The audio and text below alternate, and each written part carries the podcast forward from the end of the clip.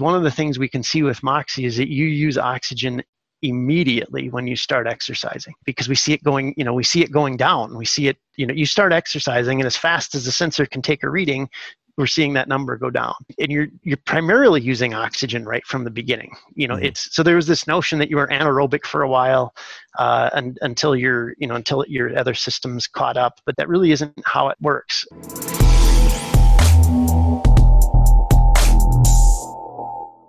Welcome to the Upside Strength Podcast, your number one resource for all things fitness and performance in Switzerland. Today I'll be chatting with Roger Schmitz, who is the co founder and CEO of Fortiori Design, the maker of Moxy Monitor. He's an expert in the technology of near infrared spectroscopy and the inventor of the Moxy measurement algorithm. Roger, thanks for coming on the show. Thanks for having me, Sean. I really appreciate it. No, it's a pleasure. So, for those who don't know what Moxy is, can you tell a little bit about who you are and what you do? Yeah, so Moxy is a wearable sensor and it measures oxygen levels in the muscles of athletes while they're performing their sport. Um, so it, so it's typically worn over a large working muscle and uh, we're measuring kind of the balance of supply and demand for oxygen in the muscle and we can use that as feedback to train more effectively right so for those who are maybe new to the technology and the whole concept how is it different how might it be different uh, from a, a, pulse oximeter that you put on your finger and that gives you the uh, oxygen saturation uh, which is more uh, on the arteries side of things yeah, yeah. So that's that's a it's a great question um, to understand what's really going on here. So the pulse oximeter uh, is, is measuring the same physics. So the, the fundamental physics is that hemoglobin and myoglobin change color depending on whether they're carrying oxygen or not. Mm-hmm. So that's the, the underlying uh, the underlying physics that we're sensing. The pulse oximeter keys in on uh, with every heartbeat, the arteries expand and contract due to that increase in pressure, and that's why they call it a pulse oximeter because it's picking up on that pulse. And so that allows it to only measure the arterial hemoglobin. Mm. And no oxygen is consumed in the artery. So from the time it leaves the lungs all the way until it gets to the arterioles in the tip of your finger, um, it's the same oxygenation because almost none is used on the mm. on the path there. And so by uh, by keying in on that pulsation, it's it's isolating the signal to the arteries. And so that is just telling you that your lungs are doing a good job of oxygenating the blood they're getting, but it doesn't tell you anything about how much oxygen you're using. And so the pulse oximeter is a great tool. You see it in the hospitals because they want to know are people breathing? Because if they stop breathing, they got to do something about it right now. Mm-hmm. Uh, and they use it a lot, like with the COVID patients. Are they're they're they're looking are they are they struggling with breathing so much that they can't oxygenate the blood in there too? Then they know when they see that number get into the 80s, they have to do something. Mm-hmm. Um, it, with the Moxy, we're, the, the algorithm, uh, it's the same fundamental physics, but the algorithm and the design of the optodes is such that it picks up on the blood in the capillaries. Mm-hmm. And, and the, that is where the action is. That's where the oxygen is being used. And so by measuring in the capillaries, it's a, it's a measure of the balance between supply and demand for oxygen in that muscle. And and also the nature of the algorithm is such that it tends to exclude the big blood vessels. So we're, we're measuring the pink parts of the tissue not the not the deep red blood parts. We're, we're going where the uh, uh, the blood is really diffuse out in, in the capillaries. And that's where that signal is coming from. And that is really useful in exercise because the when, when your muscles are needing more oxygen than can be delivered we can see that oxygenation go down and it's a much more dynamic measure than what you see with the pulse oximeter yeah, so maybe to, to backpedal just a little bit, you talked about color of hemoglobin, myoglobin. Can you talk a little bit more about that that concept and what it actually means? Yep. So the um, the the uh, the both the hemoglobin and the myoglobin molecules. So the hemoglobin is what makes your red blood cells red. It's what gives blood that really deep dark red color. And myoglobin is a it's a similar molecule, but it's stationary in the muscle, and it's what makes red meat red. So cows have a lot of uh, myoglobin. That's why it's red meat, and pork has less, and chicken has even less, and that's that's why the shade of the meat is different, is because mm. of the amount of myoglobin. Humans have a lot of myoglobin. We're we're we're good, we're good red meat, um, and the when, when the, the hemoglobin is a carrier of oxygen it's the main molecule that moves oxygen through the blood and it's it gives the blood a huge amount of oxygen carrying capacity mm. uh, so like you know fish fish consume oxygen that's dissolved in the water. Uh, that, that's how they're getting their oxygen. But there's very, if you just look at water, you really can't dissolve much oxygen in the water. It just has very little oxygen carrying capacity. Mm-hmm. The hemoglobin, you know, the blood can, the, there's some oxygen dissolved in the plasma, but it's about 4% all the rest of the oxygen is carried on the hemoglobin. That's what gives it its massive oxygen carrying capacity. And when there's an oxy- when it's carrying oxygen, it's a bright red color. And when it doesn't have oxygen, it's it's uh, we, we tend to think of it as blue, but it's it's still it's a deep dark red. It's almost kind of blackish. Uh, is that what we make the red. difference? Sorry to cut you off. Is that what we make the difference between the artery and the veins, the the red and the blue? Is that to illustrate better the kind of the change in maybe the the, the, the density of, of myoglobin within the blood? Uh, it's it's the it's it's the um, it's not the density it's how much of it is carrying oxygen yeah right sorry so, so because yep. the, the yeah the, the hemoglobin is always there but sometimes it's got oxygen and in the artery is going to have a lot and then yep. in the veins it is going to have less less that's right yep Yep, and that's why you'll see the they draw the pictures of red and blue. Is the blue right. indicates deoxygenated and red. Um, the blue is just extreme. It doesn't really change to a totally blue color. Um, mm-hmm. it, but that that color shift is is precisely what we're picking up on. That's that's the that's the tell that we get from physics to let us know uh, the oxygenation state. Yeah, so you talked about what we might read on a pulse oximeter, what percentage values we might see in terms of uh, oxygen saturation within the arterial blood. And then can you talk about how that compares, what readings we might see on one of those and what readings we might see on a NIRS device? So like the Moxy, uh, when you're, you have it on the muscle, what kind of values might we see there compared to, to a pulse oximeter? Yeah, so I, I don't think there's ever a case where the, the SMO2 could be higher than your SPO2 because it you, you, know there, there probably is some extreme case, but um, it would it'd have to be a dynamic situation. So generally the the SMO2 is always lower uh, than your than your SaO2. Your your pulse oximeter is attempting to measure your arterial saturation, mm-hmm. and but then it it can because it's that it's that balance of supply and demand. It can really be anywhere from zero to 100. So if you do a really hard isometric contraction, you know, like as hard as you can, you're essentially stopping the blood flow. The muscle tension is such, and, and especially if you're doing this at rest, your heart, your your heart isn't pumping very much blood, mm-hmm. and and uh, and so by just tensing up that muscle, you can like create a tourniquet just with the muscle tension, and then you're using a lot of oxygen because you're you're creating all this force um, to produce that contraction. You can drive it really close to 0 mm-hmm. just just doing an isometric contraction and it'll go down in like 30 seconds.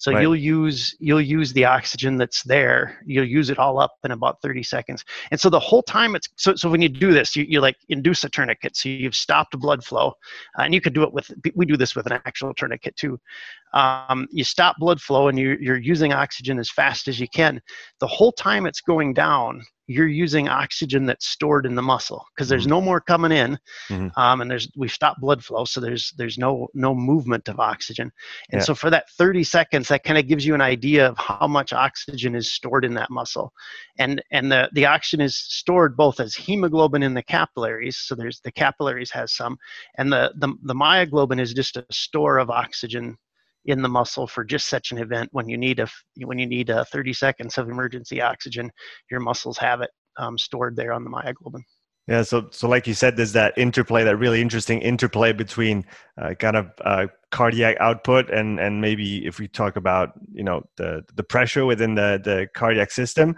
uh, the circulatory system, and then the tension that we create at the muscle, and that interplay is going to dictate whether fresh blood can come into the muscle or out of the muscle or not, and and that's going to give us certain you know characteristics that are then going to make oxygen either available or not during exercise.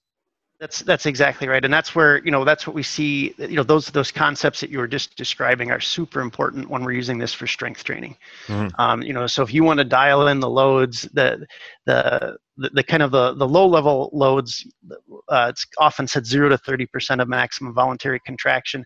That's when you see a compression reaction. So the blood can still flow, but the muscle tension is such that maybe it squeezes a little bit of blood out of the muscle, but it can still flow. When you go like 30 to 70% of MVC, then we're seeing that reaction where we're restricting the blood flow out, but there's still some blood flow coming in. We're seeing the mm-hmm. muscle pump up with blood.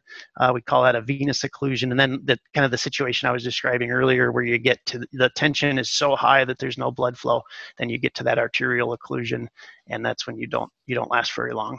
Uh, in that so scenario. We, we dove we dove right into the the moxy here and, and those different concepts that I, I find fascinating that I wasn't even aware of even just a year ago. But can we can we take it way back? How did you first get to learn about the NIRS technology and and then what did you think of it at the time when you first encountered it?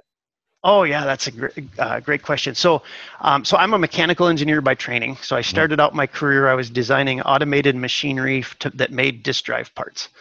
Um, so I made robots uh, right. that, that, made that made parts, and then I got into uh, uh we did a lot of laser processing because these are very small parts. So we do we do laser measurements on the parts, and we would actually bend the metal with the laser. So it'd be we, we could warp the metal in a really controlled fashion with the lasers. Kind of a, uh, so I got into optics. Uh, I learned that kind of on the job, mm-hmm. and then the company I was at uh, was was developing a, a medical division, and they were looking at using near infrared spectroscopy to uh, diagnose the severity of trauma in trauma patients. Okay. Uh, and and so because I had some experience in optics, I moved into that group and I started designing devices, uh, medical devices, and so that's how I learned the near infrared spectroscopy technology. Uh, and so I de- designed devices for them for about uh, eight years. I didn't invent that the technology that they were using was already there, but I, I was able to learn their technology and uh, make much more practical devices uh, over the eight years I was I was there. And then that business was failing for them. The, uh, it turns out that they, they could just look at how much blood was around and know how, how severe the trauma was. They didn't they didn't necessarily need the near infrared spectroscopy, so mm. that that device didn't do well in the market for them. Um, so then I was, uh, they, they, ended up shutting down that division and, and I got laid off. Well, then I came up with an idea for how to make the technology work without using expensive optics. So the whole time I was developing these devices in the medical space, we were using um, very expensive optics to control the light to make accurate measurements. Mm-hmm. And any anything in optics is expensive. I mean, it's just you know, as soon as you get a lens involved, you know, get a piece of glass that you have to polish, and and and then you start talking about lasers and photomultiplier tubes, and yeah. um, those are the kind of components we were using. But then I came up with an idea for how to overcome the accuracy problem using LEDs as light sources with no lenses, no interference filters, um, no optics. So LEDs are a little bit of a they're, they're not the ideal light source for taking this measurement, but if you can accommodate some of those you know less than perf- perfect issues with the LEDs, um, then you can uh, then you can use them and you can actually make a more accurate device. Uh, so so what I was able to do was make a model that would predict exactly how the light traveled through the tissue, and so I would I would trace like one ray at a time, and and I would know like like the uh, the different wavelengths of light take different paths through the tissue mm-hmm. because they scatter differently and they're absorbed differently and and like within an led there's a an led isn't a single color it's a range of colors over about 20 nanometers mm-hmm. and we i had to accommodate the fact that it's it's a nonlinear arrangement of those of that range and so so by by by making this excruciating and it's it's a brutal math model um, of how the light would go through the tissue, then I could use these LEDs and, and make a more accurate measurement than what we could do with expensive optics. And and then so that was uh you know that was kind of like oh that's that's cool you know and then what I knew was was medical devices. So I originally started looking for medical applications for the technology, and this was on my own. You know I was I was doing this.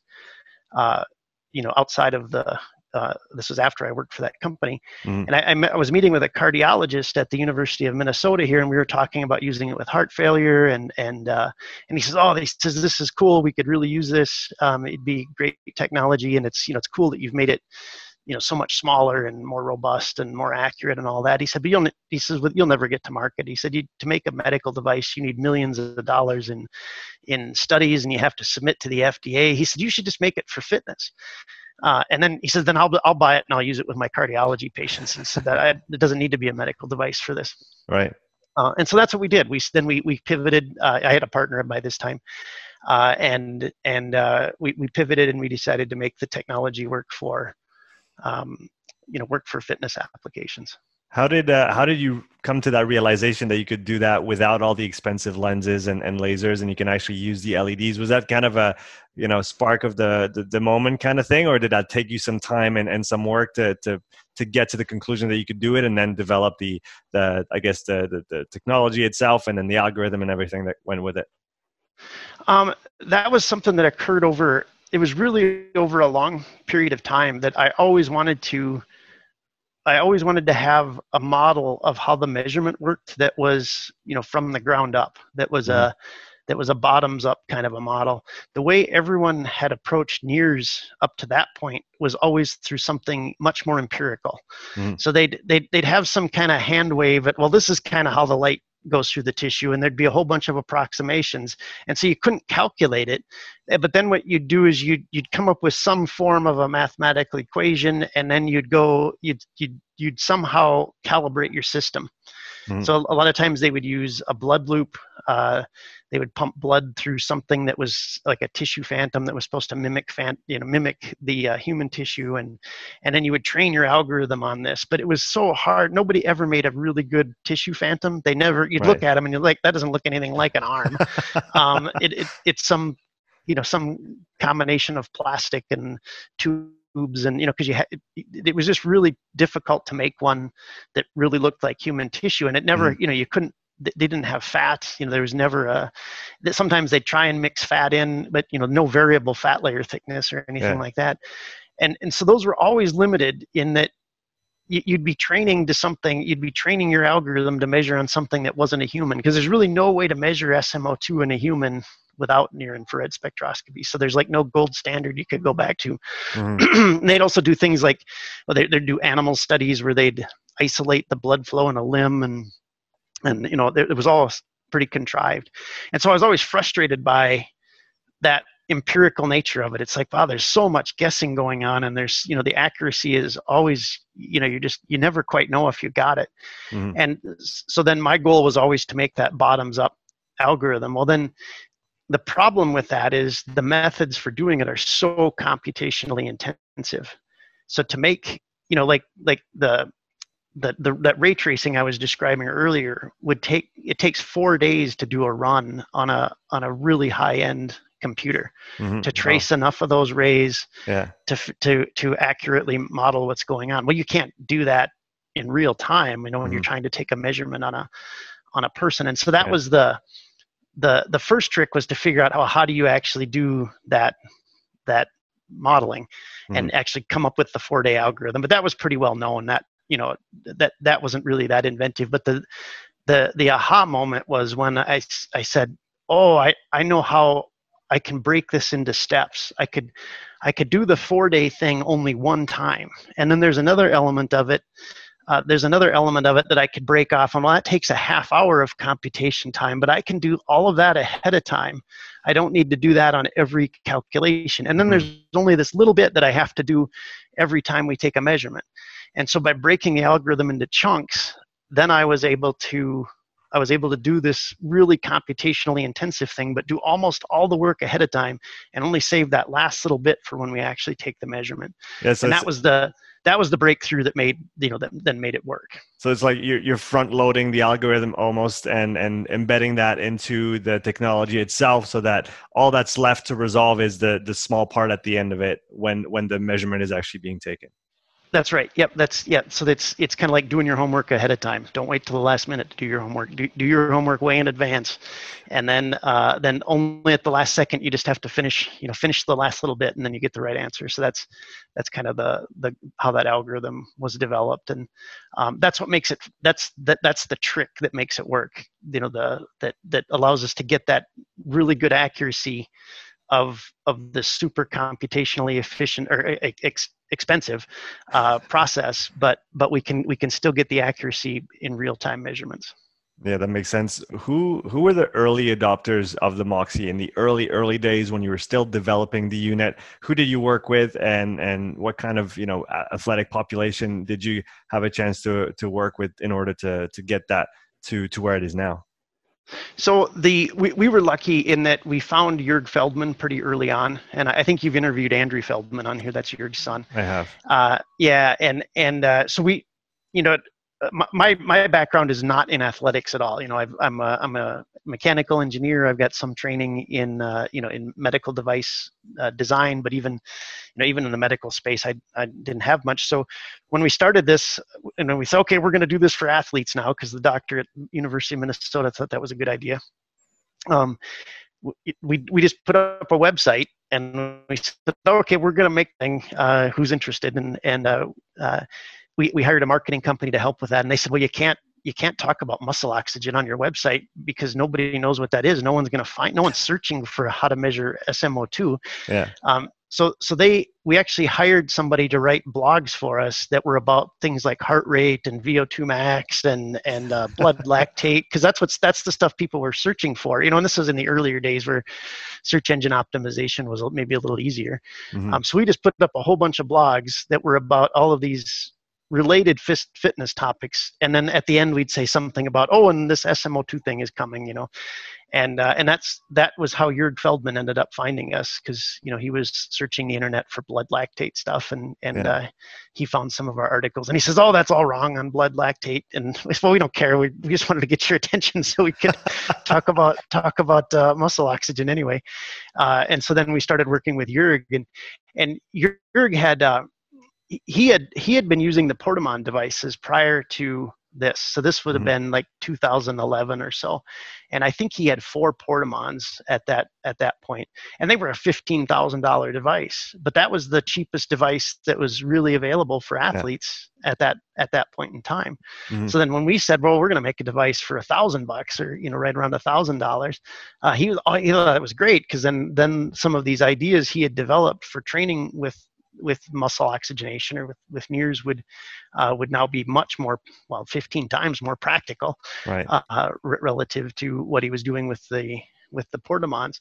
Uh, so we partnered with with Juerg on that, and and he was uh, very he, he he ran our forum for quite a number of years, and so he just presented a lot of his ideas on the forums. It was a bit of a monologue, but then he we a number of people were um, you know, were aware of Juerg and people started, um, you know, following his ideas. And of course, he was talking about actually muscle oxygen and, and, uh, and, and, you know, then, then we, we got kind of a following that way. So our earliest customers were people that were already aware of Juerg and, and some of the work he was doing with the Portamons. Mm-hmm. And then, and then they just came over and started using, starting using Moxy after that.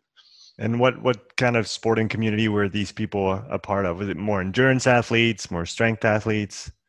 At that point, I'd say it was much more endurance athletes, and mm-hmm. I think that's just. I think Juerg, Juerg had worked more in in uh, well, he, he's done a lot of sports, but he, he uh, more endurance, and I think I, I think um, just in general, the endurance community is more used to this kind of analysis, this more kind of physiologic analysis. You know, they they do VO2 max tests and they do blood lactate, and and Juerg had a long history with blood lactate, and so you know, I think that was. Um, you know that that, that was a uh, kind of what got us started in endurance. But then there was a variety too. We had people doing motocross very early on.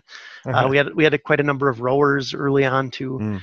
Uh, so it was really just uh, and and in hockey we had we had some hockey uh, applications early too. So it was really just whoever whoever would listen at that point because it was kind of a new off the wall idea, uh, and and and, and it was you know primarily who would who would be interested in this and who was willing to give it a go.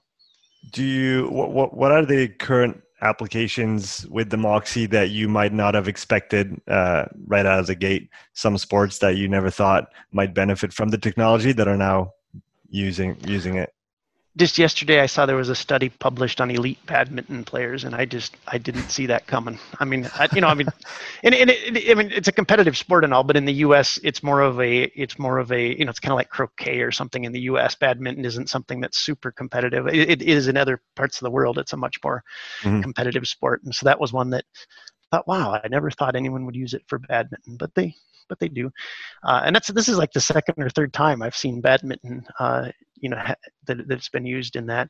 Uh, the diving is another one I didn't see coming. We've had people use it for like they use it for training for free diving. They mm. they they can't use it when they go super deep because the sensor's not built for that kind of pressure. But um, but they they can they can train their breathing uh, for free diving, and that's another one that I just yeah I didn't even think of as a sport really. But then um, then that that uh, uh, that that was interesting. And then I think some of the military training. I'm, I'm I'm surprised at the level of interest we have there, or not surprised, but it makes sense when you think about it. But it's one I didn't I didn't see coming up front, I guess. So, what are some of the maybe some of the conclusions that have come out of those different uh, lines of research within sports using the Moxy that maybe you didn't expect or that people didn't expect in general, and that are slowly changing kind of the way that people see, uh, you know, training uh, in general when we talk about oxygen and performance? I think the the the the biggest shift and and kind of the the one that well there's maybe two i guess. There's there's two that are probably really high up there. So one is is just the notion of lactate. And mm-hmm. and uh, i think lactate was used for a long time because it was something that could be measured. And it and it it was useful and it, and it was it was the best you could do uh, but then it kind of grew into an ends of, of its own. It wasn't a means for understanding how the muscles were processing oxygen. It became it became an end in itself you know that the lactate was bad or something. And and uh, and and so moxy has been you know just rolling that back and saying you know you, you measured lactate because you wanted to know the muscle oxygen and now we can measure the muscle oxygen directly. Because there's there's still people that say well how does this correlate to lactate or how do i use this to know the lactate? And it's like why do you want to know the lactate if you can know the muscle oxygen directly? And and so that's that's been one that i think i think has been a shift. And then the probably the one that's more fundamental and and it's i'd say it's less you know the, the, the, there's more of a i don't know shock value or something or more it's more controversial with the lactate but what's less controversial or less less um uh, uh, apparent or it's lower level but i think even more important is the the the change in the understanding of energy systems hmm. uh, you know because one of the things we can see with moxy is that you use oxygen immediately when you start exercising. Uh, because we see it going you know we see it going down. We see it you know you start exercising and as fast as the sensor can take a reading we're seeing that number go down. And and uh, and and and you're you're primarily using oxygen right from the beginning. You know mm-hmm. it's so there was this notion that you were anaerobic for a while uh, and, until your you know until your other systems caught up but that really that really isn't how it works. Um, and and so I think that changes a lot with how people think about different types of training. You know, what what do they call anaerobic versus aerobic? Um, and and that that's something that, like I say, it's not like it's not as in your face as the lactate stuff is, but but I think it's probably much more important. And and people are really, you know, some of the some of the pro.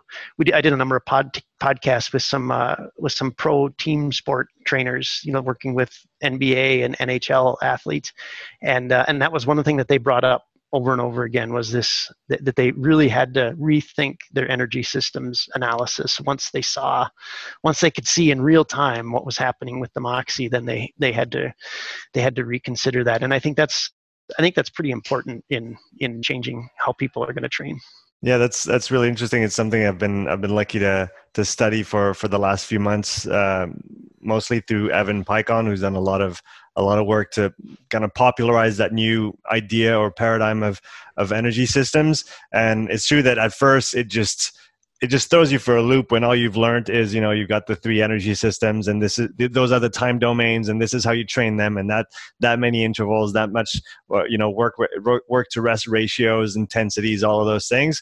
But i think one of the main things that i took out of it is that just because the underlying physiology uh, that we thought was true doesn't make sense anymore doesn't mean that the methods that we use to train our athletes have to change completely, right? I think that's one conclusion that I went to at the beginning, and I, I literally, literally thought everything I've learned for the last six years is just good to throw out and I have to start back from scratch. Actually, no, the methods are what they are and they do work for most athletes. And we can maybe get into the reasons for, for why there might be some uh, differences in responses depending on, on who you're giving those to.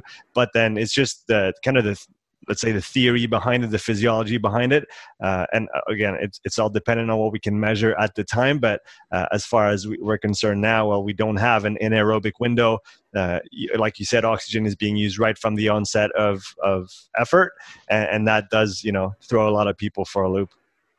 Yeah, I, I think your point is is really important too. That it that that, that just because that is different and that's way different it doesn't mean that your training is going to be way different because mm-hmm. um, the training worked people got stronger and faster and and yeah. uh, you know quicker and more powerful and all of that and healthier um, that was that all occurred before moxy existed so uh, it's not like oh you're doing everything wrong it, it's it's it's much more in the refinement you know mm. it's it's uh you, you'll have you know, and, and, a lot of the academic studies, they'll talk about non-responders.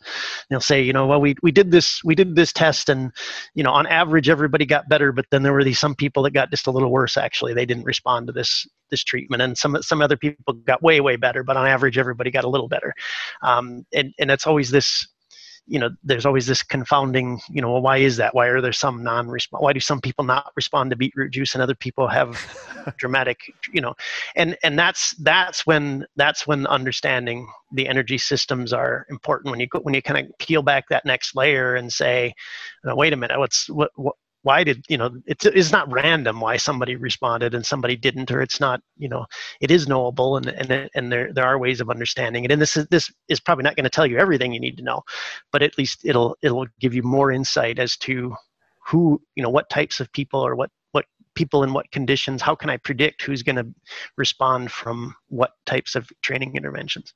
Have you have you seen any studies or any work being done around testing somebody's uh, limiters and then applying different training protocols and seeing if the responders and non non responders correlated to what uh, energy or to what systems to what physiological systems were limiting that specific athlete I have not seen that. Um, that's a much more difficult study to run than what is typically run. Um, mm. uh, and, and, I think you know, and just in general, this is I've made this comment to quite a number of people. Just in general, in the academic space, they tend to not use the data proactively. They tend to use the, that? They, they meaning just what you said where you would you would measure somebody use the moxy measure something about somebody may, you know identify their limiter identify their you know ability to desaturate their you know something their their recovery rates mm-hmm. identify some feature and then say okay because of this you you should train using the a training method and these other people should train using the b training method and mm-hmm. then see if that's better um, that's the you know using the information to inf- to inform the training before you do it as mm-hmm. opposed to what what tends to happen is um, you know people will say uh, you know I, have got two tra- I've got two groups. I'm going to give one group beetroot juice and the other one not, and then I'll see if their oxygenation is different. You know, mm. and that's not proactive. You're seeing well what happened. You're not you're not saying you're not saying, oh, I'm going to measure their oxygenation first and decide you get beet juice and you don't, right. and then see if I can make everybody better instead of instead of having non-responders. Mm-hmm. And that, that proactive use is a much much more complicated study to make. But I think I think that's you know th- that's that's where the academics need to go to really really uncover the the value of the technology. Because if you're not using it proactively in training, mm. then what's the point? You know, if you're just saying, well, we trained for six months and now his oxygenation didn't get any better, well, that's a waste. We want we want to know before you start training for six months. We want to know how to train so that they do get stronger, and and that's that's where the value really is. Is in that in that measure them on day one and then change you know structure a training plan based on what you learned in that day one measurement so that they will for sure get better yeah or, or even i guess in the in the um, in the confines of a study, like you said, test them on day one, apply the same protocol to everybody, knowing that theoretically, if the hypothesis of the you know the limiting systems is is correct, we know that those will respond and those will not respond or not as well, and then see if that actually pans out on the other side.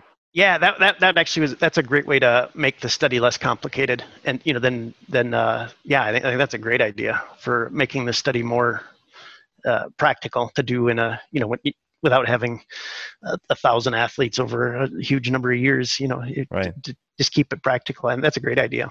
And do you do you think the resistance to, to doing such things is just that not enough people know about this new way of kind of measuring things and and seeing how the the the, the, the body as an you know a system of systems works with those different limiters those different bottlenecks to to output and performance. Maybe for, for those who are not familiar with the concept of physiological limiters can you touch on that idea a little bit? Yeah so just um, so, so the concept is that when when you go from and, and I'll use it in I'll use this in terms like of an endurance sport. So if you go from a load that you can sustain for a long time mm-hmm. to a load that you can't sustain for a long time, and I realize that's all vague, um, I'll in, I'll intentionally leave that vague.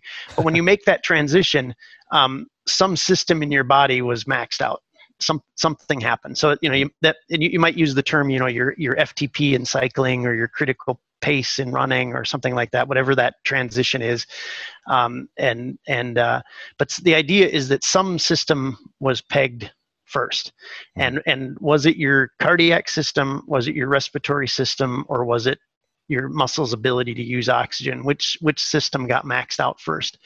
And um, with the Moxy, the first thing we try and do is divide that between supply limitation and utilization limitation so basically and this is a little bit oversimplistic but the utilization limitation means that your muscles can't use all the oxygen that you're capable of delivering.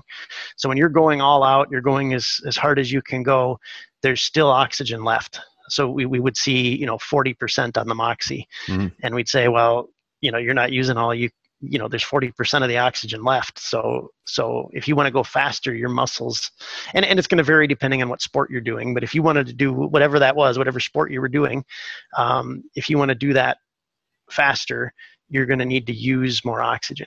And the mm-hmm. flip side is if you're, you're doing this, you're going as hard as you can go, and we're seeing low oxygenation values. So we know well, you're, you know, like 10% or 20%. We know we're using almost all the oxygen that you can get there. Then, if you want to go faster, you need to be able to deliver more. Well, then with the Moxy, we can further discern are you limited more by your cardiac output? Are, are, you limited by the ability to pump blood, or are you limited by your respiratory system, which is often the the ability to remove the carbon dioxide? Mm-hmm. And that for that determination, we'll look at a lower priority muscle. So, like for a cyclist, we might measure on their exterior deltoid. Now, that you're doing work with your exterior deltoids to maintain your balance and, and you know a little bit of uh, stability control, but it's not turning the turning the crank on the bike. You know, the, the the legs are doing the majority of the work. And if we see the exterior deltoids desaturate dramatically at those high loads, that's an indication that the body's run out of cardiac output and it's redirecting blood flow from the arms, excuse me, from the arms to the legs. And and to do that, the only you have one pump, and the only way for it to redirect flow is to restrict someplace and open up someplace else. And and uh, by restricting the arms, the arms desaturate, but that moves more blood flow to the legs, and that's that's a way of dealing with limited cardiac output, and it's a great way mm-hmm. of dealing with the, the flip side is if if you're hunched over and you're, you're not you know because you're on the bike and you're not breathing uh, not moving enough air the carbon dioxide will build up in the blood because you're not you're not getting rid of all the co2 well that's a vasodilator and that would actually prevent the arms from constricting. And so you'd be going all out. We'd see low oxygenation in the legs but your arms are still up at 90%. Mm hmm and then we'd say okay well if you want to go faster you got to move more air uh, to be able to get that to get that co2 you know under control. And that's that's overly simplistic but it kind of gives you a kind of a framework of those three types of limiters. And there's other ways you can be limited. You can be limited by muscular coordination.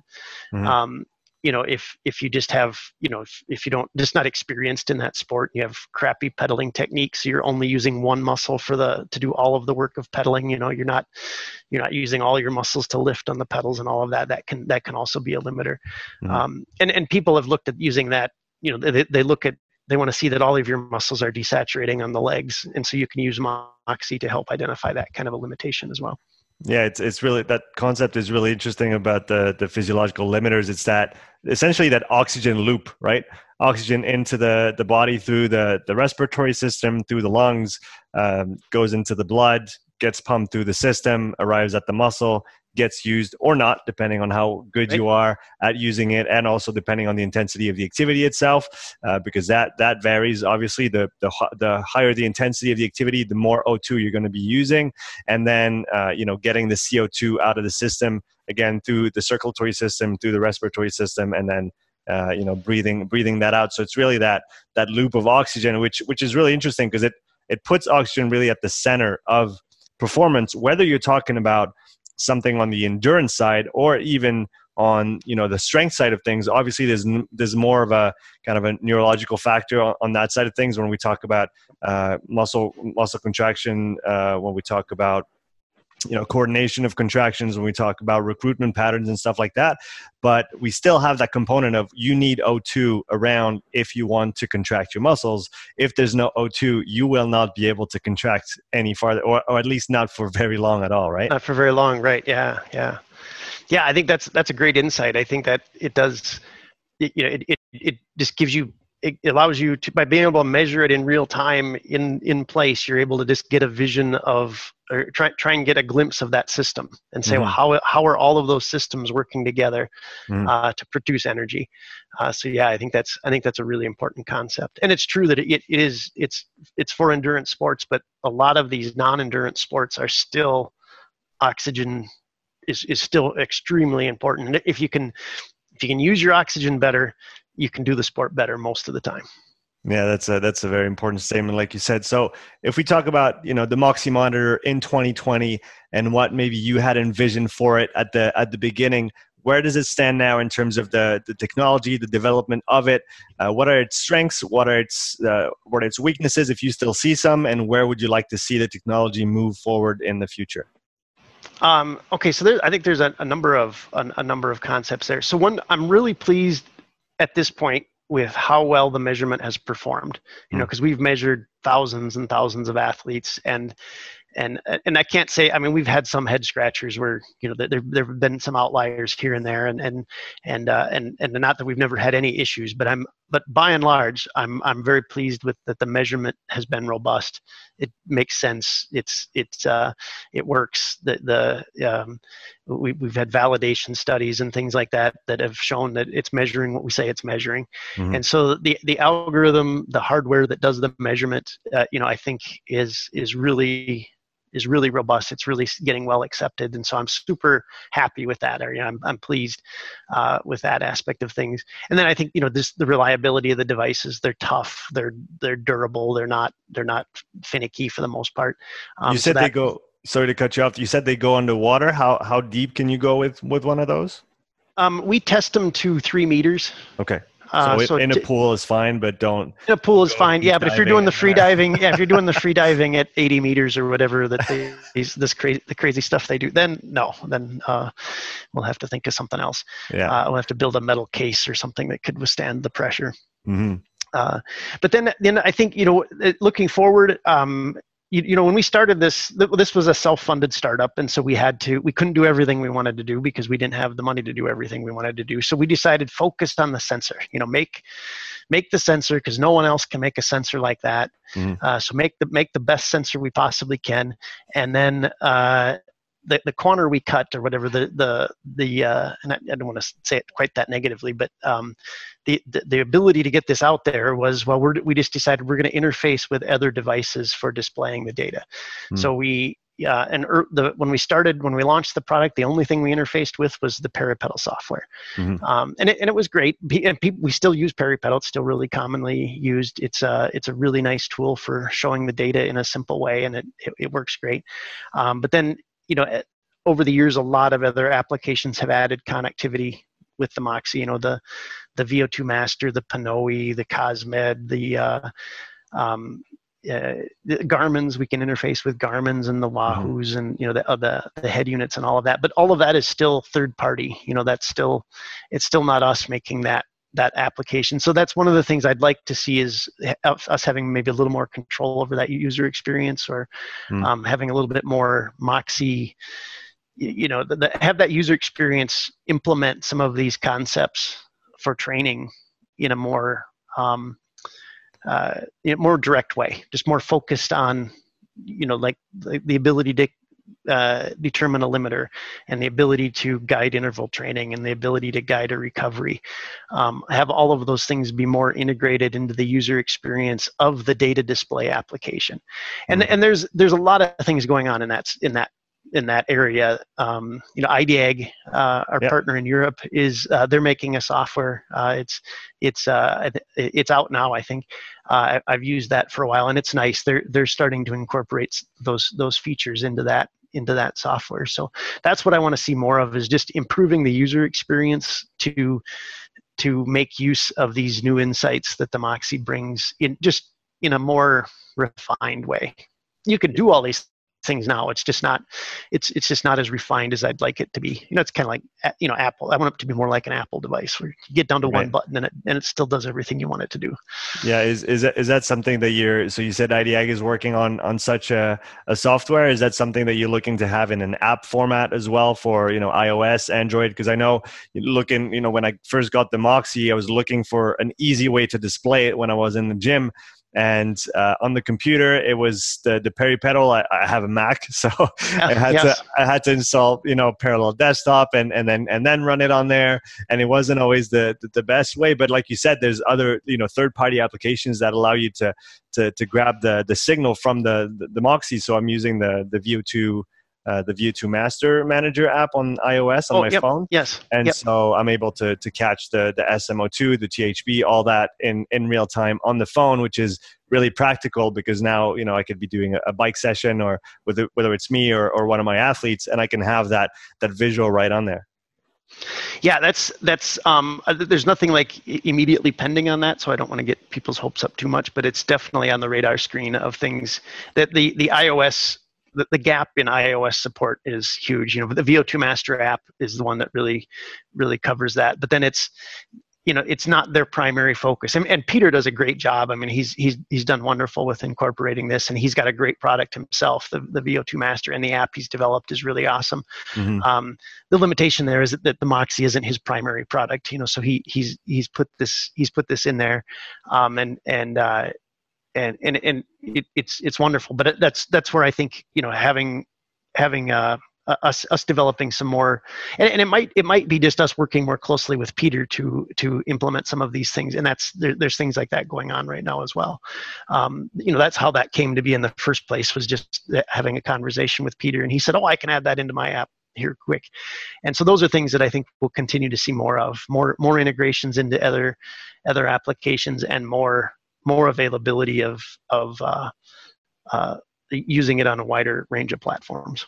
Yeah, so you, you talked about that accessibility and that ease of use and the idea of, you know, auto-regulating training using a tool like a Moxy. So uh, again, for, for those who are not familiar with, with this idea, uh, through measuring SMO2 in real time, we can then, depending on what the goal of our session is, actually auto-regulate it using that technology instead of for example, giving an arbitrary number of, of intervals to, to perform, we could say, well, let's set some parameters in terms of how far do I want to desaturate, how far up do I want my recovery to be, and then how many intervals can I do, or I'll keep doing my interval work until I can't reach those metrics anymore, which which is a lot more interesting than you know just saying, oh well, just do ten intervals or just do five or just do twenty.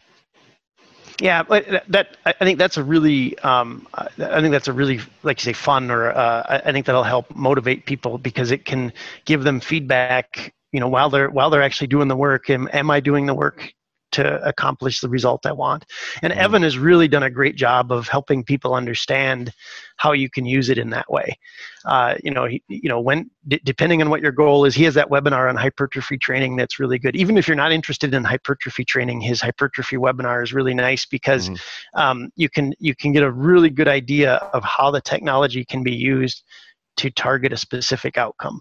Mm-hmm. And so he, you know, he says, well, these are the things that, you know, he, he does a great job of looking through the literature and saying, you know, these are all the types, these are the factors that cause hypertrophy or that, you know, cause your body to grow more muscle.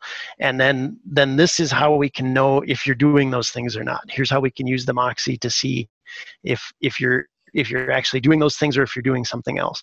And and one of the points he brings up is some for some people it's really easy many of the movements they do put them in the zone of making more muscle, you know, of hypertrophy. And other people, there's a very narrow window. You know, some people always they complain, "Oh, I can never put on muscle mass." Well, they're probably in that. There's only a very few things they can do that put them in the in the uh, modes where their their bodies are uh, able to add muscle. So, um, being able to see that and and adapt in real time, I think uh, could be really motivational and effective. Uh, you know, actually produce results. Yeah, like you said, the I think the gamification of training is something that that is really interesting to me. And uh, somebody else I don't know if you're familiar with Pat Davidson, uh, who who recently developed with uh, uh, what's the name of the company? I forget. They make they make gym equipment, and they're able to rig on there on all the the different you know the presses, the leg presses, and the chest presses, and and the, all those machines. Actually, able to rig a monitor that gives you in real time you know how many watts you're producing uh, you know distance travel force all those things. So you get a score essentially right as you're doing the the training which like you said can gives you some some direct feedback you know quant- quantifies your your effort directly for you beyond just this is how much is on the bar or this is how many watts you're pushing on the bike. And and that might give that extra little bit of like you said incentive to to, to people and to athletes to, to actually push to where they want to be and, and actually get the results that they want out of their training. Yeah, and I, I think that's when, when you can combine that gamification and put that on top of something that has you know actual physiologic benefits you know i think that's a really tr- that's a really powerful combination. Mm. when when you when you can say you know this is why this is going to make you improve and now i can see that you're actually in that zone or you're you know you're actually getting to that goal um, you know it's it's uh I, I think that's a really powerful mix there. So i think that would be that, that'd be great to see some of those things continue to develop as well. Uh, is there any sports or any fields that you can think of that haven't really used the Mox yet, but that could greatly benefit from it, and you'd like to see more work being done in, in those those sports? Um, I'd say I'd say not. We've really covered uh, just a huge range of sports, so I don't think there's any sport that I'm that no sport that I know of. I'm sure there's more sports than I know of, um, but uh, no sport that I know of. That but what the area I'd really like to see us continue to develop in is in physical therapy, and we've mm. we've really we've really seen some interesting traction there um, in the last year or two. And we just did a couple of podcasts on physical therapy, um, and uh, and and I think there's some really some really important opportunities there because it, it's the same concept of limiters and and uh, it's just that everything's messed up because of the injury you know mm-hmm. and and you still have to understand you know where, where are you at what's limiting me now that because it's going to be way different than what it was before the injury mm-hmm. and and uh, and how do you how do you rehab that injury as effectively as you can without without doing more damage or um, and so i think i think just the acute nature of the of the issue and and the fact that you've got a physical therapist that is you know capable of understanding this data and making use of it i think makes that a really interesting opportunity. And so i think we're going to see see more and more applications in physical therapy. So when, when you're talking about this uh, maybe to give an example and correct me if i'm wrong but let's say you've injured your left leg um, say maybe your left knee, and then you go into rehab. And if you put a moxy on the left le- on the left quad and on the right quad, you might not see the same values uh, when it comes to oxygen utilization, even though we're, we're we're doing the same exercise on both legs. And so through that process, we might be able to optimize the the the re recovery process uh, to get that left leg working again as well as the right. And I, I guess there's many factors going into this. There's got to be a you know a, neural component to you yep. know the kind of sub recruiting the the muscles around the injury to, to prevent further injury. So maybe can you talk maybe not in great depth, but in uh, just over overview of that concept of using Moxy in physical therapy? Yeah, so I think one of the um, well, just a couple of examples, I guess. One, one is um, Aaron Davis talks a lot about using it with force plates. Mm. So he has dual force plates, uh, and he has people do squat jumps with a moxy on on uh, each leg. And and so the the one of the goals of therapy is you want them to be doing the squat jumps with equal force, so their force mm. profiles are the same on both legs. But then more from a physiologic perspective, you also want their SMO2 profiles to be the same on both legs, mm. and and so that that can get you some information on you know are they using the correct muscles? Because you can use several different muscles to, for doing a squat jump. It doesn't just have to be the vl and uh, and depending on where the injury is are you compensating with other muscles? And so maybe you can get the same force but you're doing it using muscles that are different on your between your left and right leg and you could pick that up with the moxy then. Mm. uh, and then you'd know okay we you know maybe maybe this muscle is is uh, atrophied or maybe its ne- neurologic response is muted um, d- because of the injury. And even though the injury's healed those those things haven't recovered yet. And so then they could do the therapy to to get around those issues. Um, another one in, in, our 2020 moxy summit uh, yuri dosto gave a presentation on iliac artery syndrome where he was he had cyclists measuring on the left and right leg. And uh, he had left right power meters so he knew that they were doing 50-50 power and they saw that the left leg had much lower saturation than the right. I believe it was the left that was lower. Um, and then and that was you know correlated to the iliac artery syndrome so there was less blood flow to that leg. Mm-hmm. and that's just another example of your being able to see that you know this athlete had pain. Um, don't know why they have pain. You can run a fairly simple test uh, and get some pretty incredible um, information. And then they, they went and had the iliac artery surgery. Uh, surgery. They come back and then oh now they're now they're the same. Hmm. You know, so then you can see the problems fixed. So that's that's another by being able to the, what was what was really important about that situation is that they could be tested under load. Mm. You know, that's something that you don't typically think of in a hospital. You know, you go in and you get a CT scan or an MRI or whatever. Uh, you're just laying there.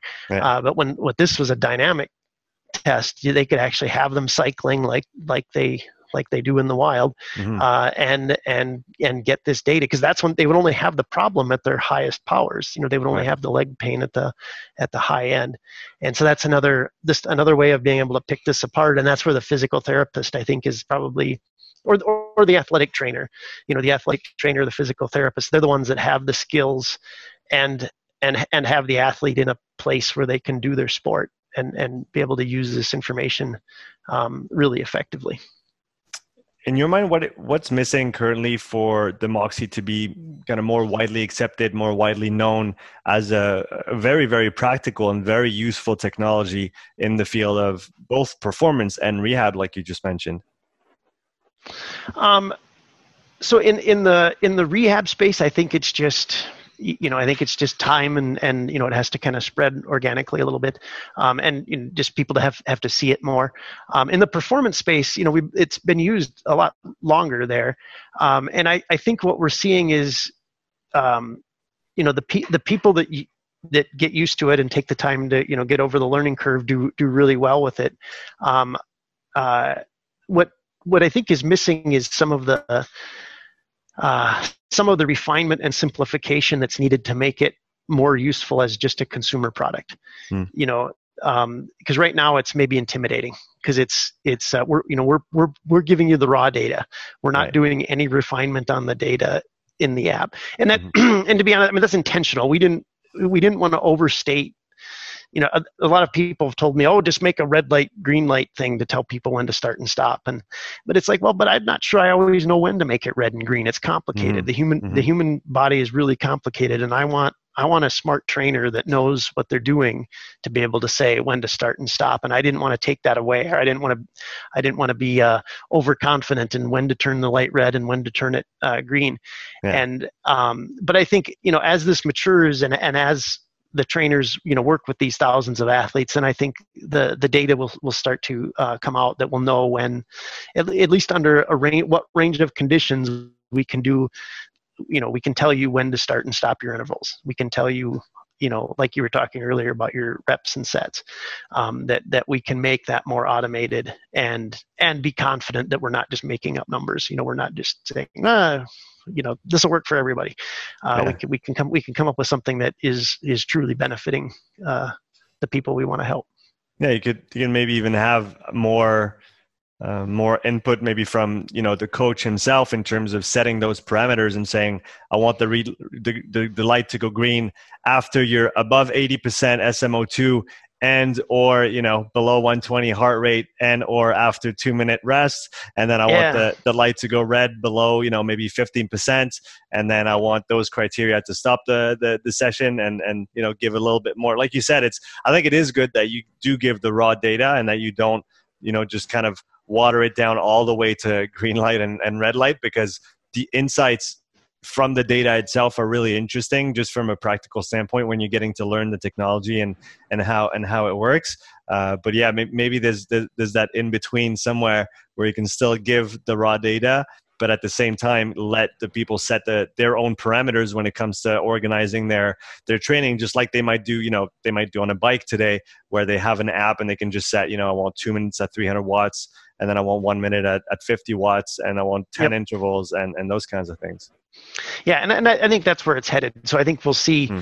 you know, as and, and it, I think it makes sense for this to be a product that is you know first developed at the high performance end mm-hmm. uh, and then and then i think we'll just see it expand into into uh, um, people that are less you know less likely to be in the olympics and then um, you know expand to the people that are you know the podium on their uh, uh on on their local race or whatever and then and then people that are just trying to improve their times or in, improve their personal bests. So uh, I, I, think we'll see it move in that direction as as more and more of these uh, trainers and coaches develop that understanding, like you're talking about. Roger, it's been a great pleasure talking with you today and you know learning more about the inception of the Moxy and the, and the history behind it and all the great things that are done in that field. So for the people that are still you know kind of a little bit on the fence about okay, is that useful? Is there any practical application to that tool? Uh, what, what's your like 60 second pitch uh, to to people that are you know still not fully convinced that there's actually something there in terms of the benefits uh, in regards to training? Um, so, so I, I, think at, at the high performance end, you know, that we've, we've got so many examples of people that have used it very successfully. Uh, and, and so, yeah, there's absolutely something there.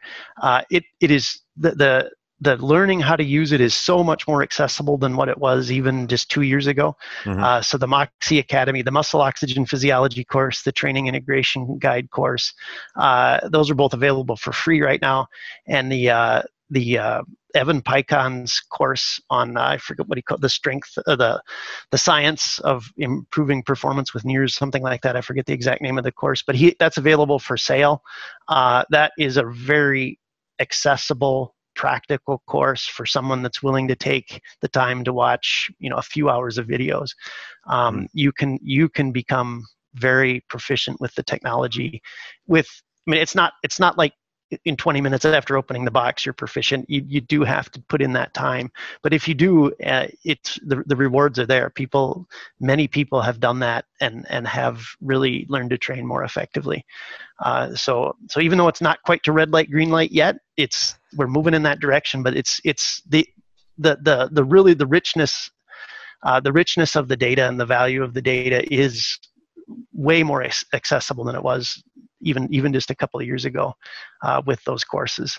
Um, and and so I'd encourage people to you know take the plunge and dive in. And and you a lot of that you can dive in without you know you can uh, jump into those courses before you buy the Moxy. So yeah like, and like you said there's a lot of even you know evan's done some webinars aaron davis as well and many other yeah. uh, coaches and practitioners that are using the moxy and have been for years now. Uh, you can find a lot of great presentations on your on the the, the moxy monitor youtube channel as well. So i, I encourage anybody who's, who's interested in learning more uh, to, to go and check those out. Uh, roger i'm going to list all of those in the podcast description so people can okay. you know easily make their way to the different places. Uh, where can we find out more uh, about about you, Roger, uh, the, the, the man at the you know at the forefront of this adventure? If they want to you know kind of follow the day to day process, or maybe not day to day, but week to week, month to month progress on all the different projects you're working on. Um, if you go on our website, uh, there is a uh, we have a newsletter sign up form, and mm-hmm. then you'll be on our email list. We send out a newsletter. It's it's a little bit sporadic. Sometimes it's two a month. Sometimes it's one a month. Um, sometimes we go six or eight weeks. But uh, but uh, the, the newsletter is where all the action is. So when there's new software, when there's new education courses, uh, when people when this COVID's over, people will go back to doing in person courses again. I'm sure. Mm-hmm. Uh, and as those come up, we announce those in the newsletter. And then of course social media. We're on we're on Facebook and Twitter. Awesome. Thanks so much for your time today, Roger. It was a pleasure talking to you. Yeah, it was great chatting with you. Thanks so much for pulling this all together.